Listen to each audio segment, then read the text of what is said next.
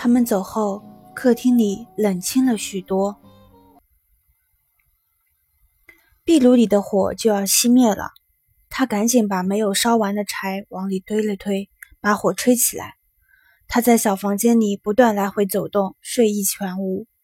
这个短暂而多事的夜晚，弄得他心烦意乱，心力交瘁。不过，使他备受折磨的不是睡眠不足，而是一些更重要的东西。他第一次意识到自己害怕了。罪恶真真实实的存在着，不用修道院的教导，他也能相信了。罪恶就曾经发生在这个房间里，这里有比邪恶、冷酷、残忍或私利更凶猛的东西。罪恶，他毫不怀疑马克是被人杀害的，而且是这么恶毒的方式。如果伊莎贝尔说出了真相，那还有谁会相信他不是意外死亡，而是自杀呢？克迪迪亚无需从他的解剖医学书中寻找答案，就知道警察会得出什么样的结论。正如雨果所说，这样的事情并不罕见。他是精神病医生的儿子，可能听到或者读到过类似的案例。还有谁会知道？也许任何一个见多识广的人都会，但凶手不可能是雨果。雨果有不在场证据，他也不愿相信戴维或索菲参与过这一令人发指的犯罪。但是去拿照相机是他们的典型作风，甚至可以说，他们的同情心在很大程度上是为了自己考虑。有了这些照片，他们就可以在必要的时候抖出马克的死亡真相，而让自己免于麻烦。在拍下照片之前，雨果和戴维会不会站在马克扭曲的尸体下面，平静地讨论焦距和曝光？他走进厨房去泡茶，很高兴摆脱了天花板那只钩子的心理阴影。那钩子不会使他不安了。现在他又像一尊挥之不去的带有魔力的神物。从前一天晚上开始，他似乎开始变大，现在依旧在变大。他不由自主地抬头看他，客厅无疑变小了。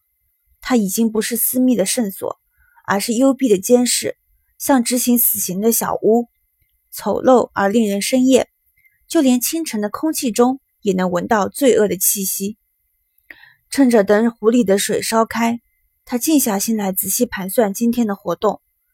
现在下推断还为时过早，他的头脑中还有太多的恐惧。无法理智地分析新的情况。伊莎贝尔的讲述不仅没有使案件更加明朗，反而使之变得更加复杂。还有一些相关事实有待发现。他打算继续执行自己的原定计划。他今天要去伦敦查看马克的外祖父留下的遗嘱。离出发还有两个小时，他决定把汽车停在剑桥火车站，换乘火车去伦敦，这样既快又省事。要在伦敦待一天，让他觉得心浮气躁，因为这宗谜案的核心显然在剑桥。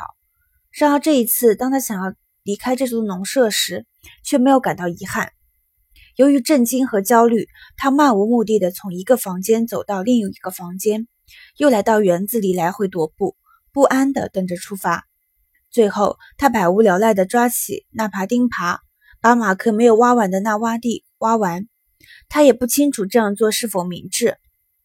马克撂下的这个点活儿是他遭到杀害的证据之一。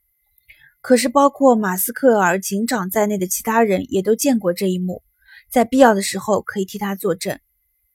眼前这些没有完成的工作，依然斜插在土壤中的钉耙，都令人感到难以忍受的恼火。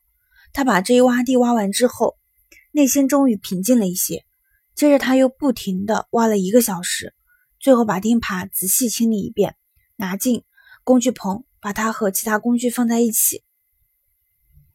终于到了出发时间，七点钟的天气预报说东南部有雷阵雨，所以他穿上了外套。这是他随身携带的最厚的衣服。自从伯尼死后，他还没有穿过这件外套。他发现束腰的带子变得松垮了，这说明他瘦了。他略加思索后。从现场勘察工具箱里拿出马克的皮带，把它在自己的腰上缠了两道，皮带紧紧地系在他身上，他却没有感到任何厌恶。他不相信马克使用过或者拥有过的东西会使他恐惧或沮丧。